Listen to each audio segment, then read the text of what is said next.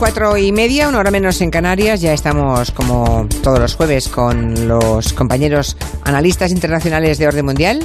Hoy están Fernando Lancón y Eduardo Saldaña. Buenas tardes. Muy buenas tardes y nos traen pues información internacional de esta semana, de estos últimos días. Hoy ya saben que es el Día de Europa. Veremos también los tejemanejes de Erdogan en Turquía, las elecciones que se acaban de celebrar en Sudáfrica, la posible ruptura del acuerdo nuclear con Irán. No sé, tenemos una revista hoy eh, de internacional bastante completita. Pero para empezar, como siempre, vamos con las preguntas de los oyentes alguna de ellas podemos escucharla. Nos la envía la primera Egoich. Va sobre Suiza y Noruega, países cuya población en su momento rechazó estar dentro de la Unión Europea. Hola Julia, buenas tardes. ¿Qué tal? ¿Cómo estamos? Mi nombre es Egoich. Me encanta tu programa, me encanta el orden mundial. Para ellos mi pregunta es sobre la Unión Europea. Suiza y Noruega son dos países que intentaron acceder a la Unión Europea y su, su población por referéndum dijeron que no. Sin embargo, son dos de los países que mejor van económicamente. Me gustaría que hablaran un poquito sobre esto. Muchas gracias un abrazo muy fuerte. Bueno, pues van bien económicamente Suiza y Noruega precisamente porque no están en la Unión Europea. Yo creo que esto es como un mantra ¿no? que oímos a menudo.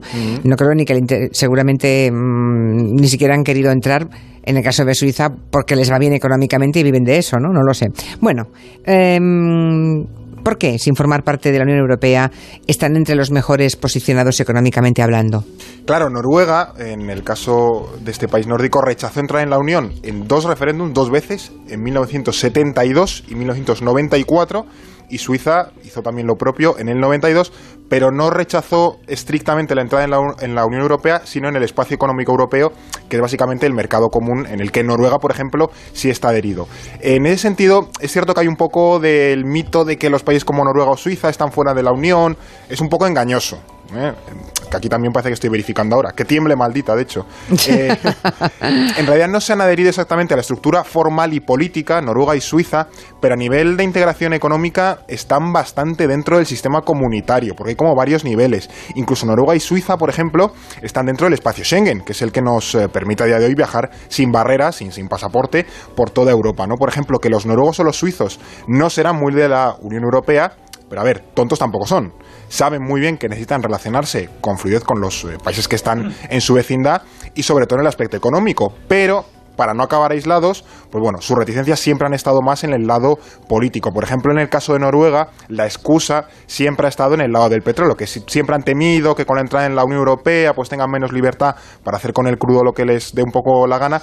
Y Suiza también se ha excusado en que, bueno, en esa pertinaz idea de que ellos son un país neutral y que, claro, si se unen a la Unión Europea, pues pierden un poco la neutralidad. Pero bueno, están prácticamente tan integrados a nivel económico como puede estar por, estarlo, por ejemplo, España. Simplemente no se han adherido a la rama política de la Unión Europea. En todo caso, eh, Suiza ha sido, ya no, pero ha sido durante muchísimo tiempo la hucha de los ricos defraudadores de toda Europa. Como Luxemburgo, que lo comentamos. claro, hay que decirlo con todas las letras. O Liechtenstein, Mónaco, San Marino, bueno. Eh, Reino, Unido está buscando el modelo de Noruega para esto del Brexit, para ver cómo se adapta. Es un ya, ya. Quedarse con lo mejor y nada de lo peor, de pertenecer a la Unión, ¿no? Si tampoco son, tontos. No, no, tampoco son tontos, está clarísimo.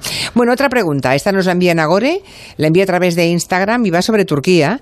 Y se pregunta un poco escandalizada, diciendo, pero ¿cómo es posible que Erdogan convoque nuevas elecciones en Estambul habiendo perdido la alcaldía después de varios recuentos? Dice, ¿cómo es posible que tenga ese poder para que pueda volver a convocar elecciones. Si suena como a, bueno, se han equivocado, que vuelvan a votar a ver si votan bien, ¿no? Realmente parece eso. Es como, a ver, vamos a sentarnos todos con calma, que esto no es lo que tiene que salir. No, pues lo primero que tenemos que señalar es que no ha sido Erdogan, al menos directamente, sino que para poner un poco en contexto, lo que pasó es que el pasado martes, bueno, las elecciones del pasado martes, en marzo, perdón, el partido de Erdogan, el AKP, perdió la alcaldía de Estambul, que para este partido, sobre todo para Erdogan, es súper importante. Y en, que Erdogan fue alcalde de Estambul. Claro, y fue lo que le catapultó a la presidencia. Por eso es fundamental, si quieres controlar el país, Turquía, controla Estambul. ¿Qué pasa? Que desde entonces el círculo de Erdogan empezó una campaña de presión basada en supuestas irregularidades para que se convocaran de nuevo a las elecciones, porque decían que había... Guiño. Claro, X, ahí, a ver, esto no cuadra. Entonces, bueno, lo empezaron. Finalmente, el Consejo Electoral esta semana anunciaba que se convocaban de nuevo elecciones. Nuestra seguidora nos pregunta si Erdogan tiene realmente ese poder. Y la verdad es que es justamente eso lo que ha sorprendido a todos. Es decir, la tranquilidad con la que se ha tomado esta decisión. Es decir, ¿cómo piensas que eres de impune para eh, agarrar y hacer eso? Y una cosa a destacar que vamos a ver estos, estos meses es la estrategia que va a aplicar la oposición. Van a hacer campaña y no van a salir a protestar. Han tomado esa decisión. ¿Por qué? Porque tienen claro que no puede oponerse a alguien como Erdogan, así que han dicho, vale, vamos a hacer que tú caigas en tu propia trampa. ¿Dices que esto es una democracia? Pues a ver cuánto aguantas sin tener que pasarte la democracia por ahí y mantener la votación del pueblo. Vamos a ir a las urnas y el pueblo te va a echar. Entonces, ah, al final puede que le salga una le salga la contra, la decisión. Igual le sale, le sale, un Artur más, con todas las diferencias, ¿eh? ¿Os acordáis que como elecciones para ganar diputados y perdió una un, Puede que sea así, ¿eh? No sería el primero que intenta hacer una y de, hecho, Yo he hablado con gente turca que era muy pro Erdogan y están muy sorprendidos de decir, es que esto no me representa y se va a encontrar con un golpe es bueno, veremos. En las urnas, se mueve de, de democracia, digamos. Por lo menos puede encontrárselo. Bueno, vamos a ver si es, si es así. No le vendría nada mal a Turquía, ¿eh? porque los jóvenes, yo conozco también a algún joven turco y están muy decepcionados y las libertades individuales están en franco retroceso desde que llegó Erdogan. ¿eh? Es uno de los países que más periodistas han encarcelado. Sí, sí, entre otros, periodistas, mm, policías, jueces. Bien. La última pregunta nos la envía una oyente que dice que en Estados Unidos hay mucha polémica con la vida de los veteranos, o sea, los que habían sido militares y lo han dejado, ¿no? Dice que muchas veces acaban en la indigencia porque no se adaptan a la vida civil y o bien porque tienen desórdenes mentales derivadas de, experiencias duras, ¿no? Como militares que fueron. Y pregunta, a mí me sorprende, pero bueno, si en, en España ocurre lo mismo con los exmilitares o con los que han vuelto de algún servicio en, en el exterior importante. Me sorprende porque que yo tenga noticia, no.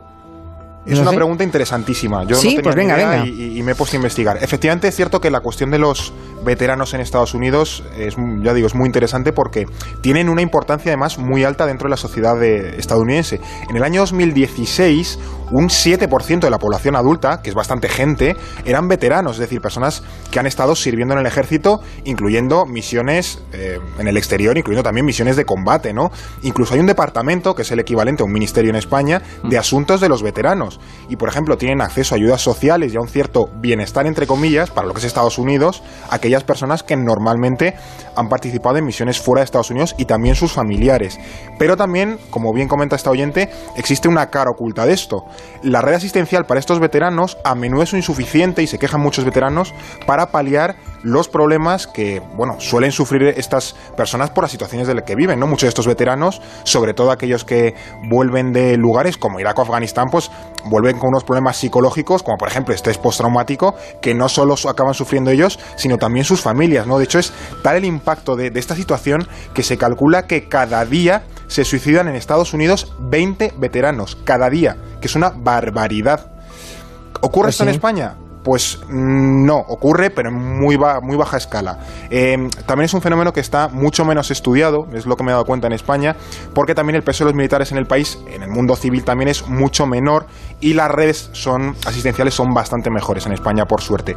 Pero se conocen, por ejemplo, casos de militares que ya no están en activo y que acaban en la indigencia o en situaciones muy, muy precarias. O sea, pero bueno, aquí por suerte no estamos. No, por eso, es que yo me sorprendió la pregunta porque no tenía, en fin, no tenía constancia de que fuera así. Pero es cierto que no sabemos en qué situación se encuentran los militares que acaban fuera del ejército. Pero también es cierto, yo lo sé porque yo tengo en familia militares, te reincorporas mucho mejor a la vida civil porque hay una formación. En Estados Unidos se rompe mucho. Claro. Hay, común, hay mucha gente que no sabe saltar ese pequeño abismo entre estar en la vida militar y luego pasar a la civil. Dice aquí Miguel en Twitter que hay que recordar que el estrés postraumático es muy parecido en militares como en refugiados, mm. fijaros. Sí. Situaciones de violencia, pues, claro, el cambios radicales. Bueno, seguimos. Hoy celebramos el Día de Europa.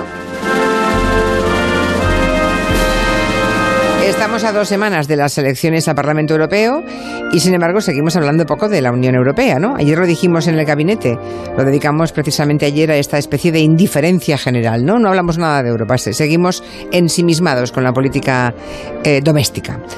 Así que vamos a ver un poco cómo ha cambiado y si se parece la unión que tenemos hoy al proyecto tal como se pensó al principio, ¿no? No sé, ¿queda algo de la Unión Europea original, Fernando?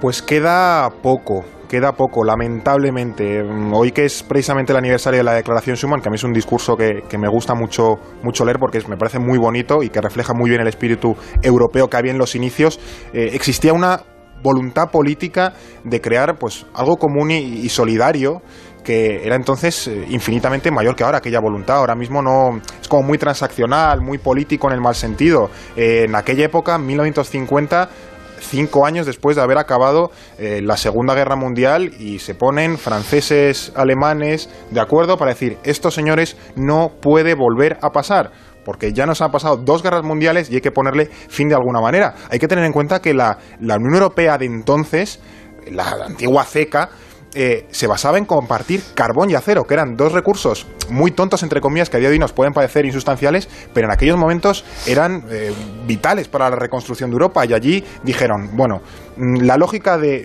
yo te lo quito y vamos a una guerra, no, no, esto se tiene que acabar, vamos a compartirlo. Que seguro que compartiendo ganamos mucho mejor que intentando pelear por él, ¿no? Y así empezó a nacer la, la Unión Europea. Pero luego hay que tener en cuenta una cuestión y es que ese espíritu original ha ido variando mucho. Eso es algo que se comenta, cómo se ha tirado y se ha tendido. años.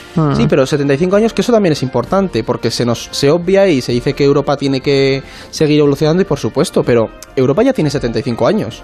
Y hoy, de hecho, estaba leyendo un artículo que hablaba de eso. No, pero tiene como la idea original desde ah, el fin de la. O sea, todo el proceso de creación de esta idea, son como unos 75 años desde la FECA, fin de la, primera, la Segunda Guerra Mundial, se ha ido construyendo y es un proceso con un pues, muy largo y que se ha sentado por. sí, pero fíjate, la gran diferencia es que 75 años después, en este momento nadie cree que pueda haber. Mm, una guerra dentro de Europa, entre dos países miembros. o sea, la vacuna contra la guerra, la guerra que durante siglos ha recorrido Europa de un país, países unos contra otros, se ha acabado. Eso ya es una aportación inmensa. Es que eso es el triunfo de, de la Unión Europea que tenemos ahora, porque tendremos a ser muy negativos también por nuestras generaciones, que lo ven con mucha negatividad. Hay que ser críticos. Sí, por supuesto, pero que la Segunda Guerra Mundial acabó y desde estos últimos 74 años hemos tenido un proceso integrador en Europa que ha hecho que sea el continente más pacífico del mundo. Claro, el día de hoy es el récord que estamos batiendo de el mayor periodo en Europa Occidental sin una guerra grande entre Estados y mañana, si no ha habido una guerra en Europa, será un nuevo récord y pasado otro. Es decir, que a día de hoy estamos viviendo la mayor época de paz que ha vivido jamás Europa Occidental en su historia. En fin, yo creo que está tan evidente. Claro, está evidente. no se nos olvidan esas cosas tan obvias y tan grandes, esos elefantes en la sala. Hay que decirlo, por eso hay que decirlo. Hay que recordarlos. Porque antes Europa cada 20 años eh, vivía, bueno, y de hecho cuando se formó la, Unión Europea, estaba Europa devastada por completo, ¿no? Y eso que hay que recordar todos los días, ¿no? Incluso para los más euroescépticos, eso hay que recordarlo. Bueno, hay elementos en todo caso ahora que intentan romper el proyecto. Desde luego el Brexit es uno de ellos, la crisis migratoria también y luego eh, el auge del euroescepticismo que encarna sobre todo, no solo, pero sobre todo, la extrema derecha que va creciendo en toda Europa, ¿no? Esos, esos no quieren Europa, no son muy euroescépticos. ¿Qué otros elementos creéis que también rompen Europa, el proyecto europeo? Pues es una buena pregunta porque todos estos elementos están muy presentes. Pero de hecho Juncker el otro día hablando, hablaba sobre el Brexit y dejó ver algo, un error que la propia Unión Europea ha cometido y que parece que se empieza a asimilar y que tenemos que tener muy en cuenta. Fue un error no intervenir o no interferir, ha dicho, porque éramos los únicos que podíamos destruir las mentiras que circulaban me equivoqué al guardar silencio en un momento tan importante. Claro, menuda manera de, de reconocer una metedura de pata. Pudimos, pudimos haber hecho algo y nos quedamos de brazos cruzados. Es tremendo. ¿eh? Bueno, es la primera. Que con la crisis griega también dijeron, puf, pues a lo mejor les apretamos demasiado las tuercas. O con la deriva de Orbán. De hecho, es que hemos elegido esta declaración por todo eso que Por todo lo que, van diciendo, sí. Claro, porque tiene mucha profundidad. Luego hay otros desafíos que a los que se enfrenta la Unión Europea, como tú has señalado, el auge del euroscepticismo y en particular el peso que va a ganar esta corriente en la Eurocámara con estas elecciones.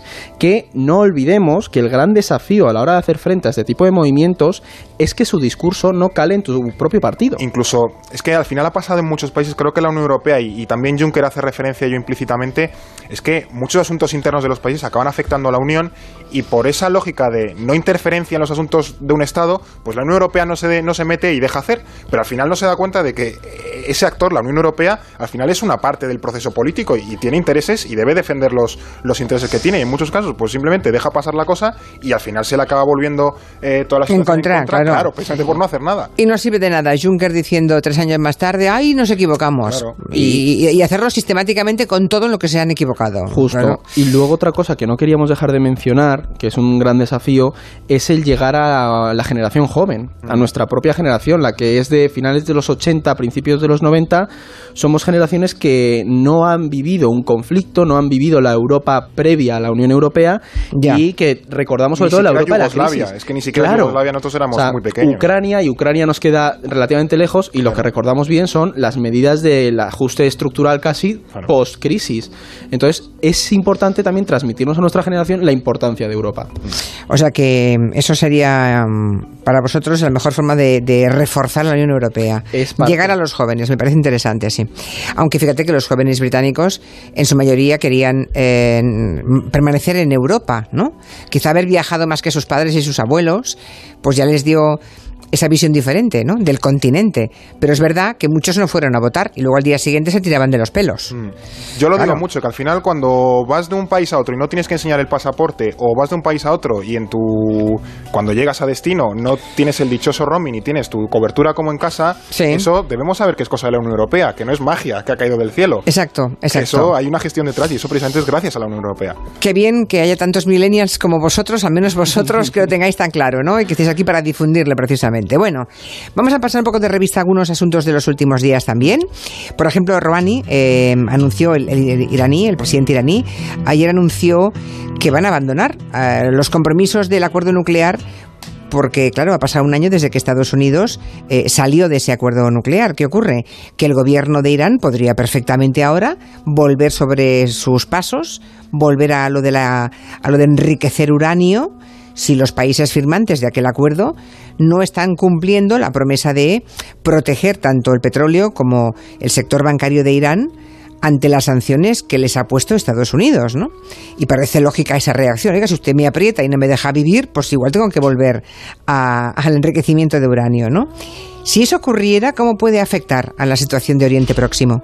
Claro, es que no es una buena decisión, pero es una decisión que yo creo que es comprensible viendo la situación en la que está Irán. Estados Unidos se bajó del barco por su cuenta y riesgo hace un año y empezó a meter presión a toda la comunidad internacional para que no negociasen con Irán, lo que ha supuesto prácticamente un bloqueo. Además, de nuevo, mira, la Unión Europea ha sido incapaz de, como actor internacional, dar un paso hacia adelante y decir, bueno, me está muy bien lo que hagas tú, Estados Unidos, pero yo voy a avalar a un, acuerdo que todas las organizaciones internacionales que monitorizan el acuerdo nuclear han dicho que Irán estaba cumpliendo. Y ahora Irán se le han, se le han hinchado las narices y ha dicho, pues mira, señores, hasta aquí voy a llegar porque ellos tienen una crisis económica enorme. Yo creo que por dónde va a ir esto, efectivamente, es como has dicho, van a ir de nuevo hacia la política de nuclearizar el país y eso ya no Estados Unidos, que ahora están mandando un portaaviones y demás, sino creo que, por ejemplo, otros países de la zona, como Arabia Saudí, que ya han avisado de que ellos, si Irán se nucleariza, ellos, Arabia Saudí, van a hacer lo mismo y ya están, y ya están en, contacto. Claro, Israel ya tiene armas nucleares. Mm, eh, eh, la escalada, la, típica escalada. Claro, sí, es una escalada del otro día diciendo que, es el enemigo número uno y que si Irán se arma ellos ya van a atacar. Es decir, que es una situación muy comprometida y no es para nada buena. Y el responsable, esto es sobre todo Estados Unidos. Hombre, el responsable tiene un nombre, Donald Trump. Claro. Sí. Claro, es él el que empieza esta guerra, ¿no? Bueno, que de momento es verbal y de ciertas acciones, pero que pero veremos dentro de unos años. Exacto. A ver si no tenemos disgustos. Otra, sí, efectivamente. Más cosas. Ayer se celebraron elecciones en Sudáfrica que es la primera potencia africana, ¿no? Justo habían pasado, han pasado 25 años de aquellas primeras elecciones, las primeras del todo libres, las que llevaron a Mandela a, la presidencia del país, ¿no? ¿Qué, ocurre en estas elecciones? ¿Qué, ¿Qué, se puede esperar de ellas? Pues la verdad es que son unas elecciones importantes para Sudáfrica porque van a marcar un punto de inflexión para la Alianza Nacional eh, uy, la, sí, Alianza Nacional. Congreso, sí, Congreso Nacional Africano, perdón, que he dicho las, las, siglas al revés, las tiene en la cabeza. Que este es el partido de Mandela. ¿Por qué? Porque este partido ha sido el que ha dominado la política sudafricana tradicionalmente, pero en los últimos años se ha visto salpicado por una serie de corruptelas y escándalos. Anterior. Exactamente, que de hecho recuerda bastante, y esto es así, a la política nacional, a España. Es decir, un partido que dominaba, de repente empiezan a salir escándalos y la corrupción eh, le juega una mala pasada. Entonces, ¿qué pasa? Que en estas elecciones vamos a ver cómo el partido de Mandela va a mantener el poder, que es lo que todo, todo el mundo espera, pero surgen nuevos actores, nuevos partidos y se va a tender a una coalición que muchos ponen en duda en cuanto a la estabilidad de Sudáfrica. Y es un país que es una de las principales democracias africanas, pero se enfrenta sobre todo a la necesidad de limpiar las instituciones. Entonces va a ser, este, el sábado sabremos, pero sobre todo es el futuro político de, en cuanto a alianzas dentro de Sudáfrica. Muy bien, y una última cuestión. Em, el de una reunión que yo creo que ha pasado bastante inadvertida, ¿no? No, no, no he visto demasiado reflejo en los medios de comunicación. Hubo una reunión del Consejo del Ártico para hablar precisamente sobre las tensiones y sobre la amenaza climática que en el que en el Ártico se va viendo de forma muy evidente, ¿verdad? No sé qué conclusiones, quién hizo esa reunión y qué conclusiones de ese Consejo del Ártico podemos extraer. Pues bueno, en, la, en el Consejo del Ártico están Estados Unidos, Rusia, los países nórdicos, Canadá, Islandia y también las comunidades indígenas de, de la zona ártica. Y la conclusión general es que Estados Unidos sigue yendo a su bola por el mundo. ¿Por qué? Porque esta es la primera vez en 23 años que el foro del Consejo del Ártico no llega a una posición final. Y sobre todo, o sea, lo más. El responsable de, todo esto es la, administración de Donald Trump, claramente. El problema. Este hombre está siendo una bendición en general para el planeta. Sí, ¿eh? yo es que creo que. Es terrible, de verdad. Algún día, pasados 20 años, analizaremos lo que ha ocurrido en este tiempo y nos llevaremos las manos a la cabeza. Sobre todo por el absurdo, que en el caso del Ártico llama la atención que todo el mundo estaba de acuerdo con que el problema principal es el cambio climático en la región. Porque es un poquito evidente. Claro, claro es que no hay que ver las imágenes, es terrible. Y el enfoque ya no es evitar el cambio climático, es vamos a ver cómo frenamos el impacto de esto. Bueno, pues mientras todos decían esto, y digo todos, Rusia, Canadá, los países nórdicos y las comunidades indígenas, el secretario de Estados Unidos, que Mike Pompeo y Donald Trump, decían que lo más importante es la geopolítica y la lucha por los recursos y que ellos son una nación ártica y, va a defender hubo que quitar la mención al cambio climático en la declaración final porque Estados Unidos se negó a que en la declaración final se incluyese que el cambio climático era un problema serio del Ártico. Y todo esto el mismo día en el que se publicaba el informe de las especies, Exactamente, el de la extinción de las especies y el impacto del cambio climático. Un poco absurdo todo. Estamos en una situación realmente dramática en cuanto a cómo se obvia esto por parte de la primera potencia mundial. Mm. Y el drama se llama Trump. Sí, tiene nombre y apellido. En fin, eh, dentro de un año habrá reelección Veremos, o no. Veremos. O no, por eso digo. Para verlo, veremos. Ahí estaremos. Parecía imposible hace tres años y ahí está, ¿verdad? Bueno, pues si tienen alguna duda del ámbito internacional, de temas de orden mundial, ya saben que pueden enviarnos un WhatsApp a Gelo con su voz. Nos encanta escuchar la voz de los oyentes. 638-442-081. O nos mandan un correo a julianlaonda.es o contactan directamente con Orden Mundial, que es contacto arroba elordenmundial.com. Bueno, pues hasta la semana que viene. Fernando Arancón y Eduardo Saldaña. Adiós.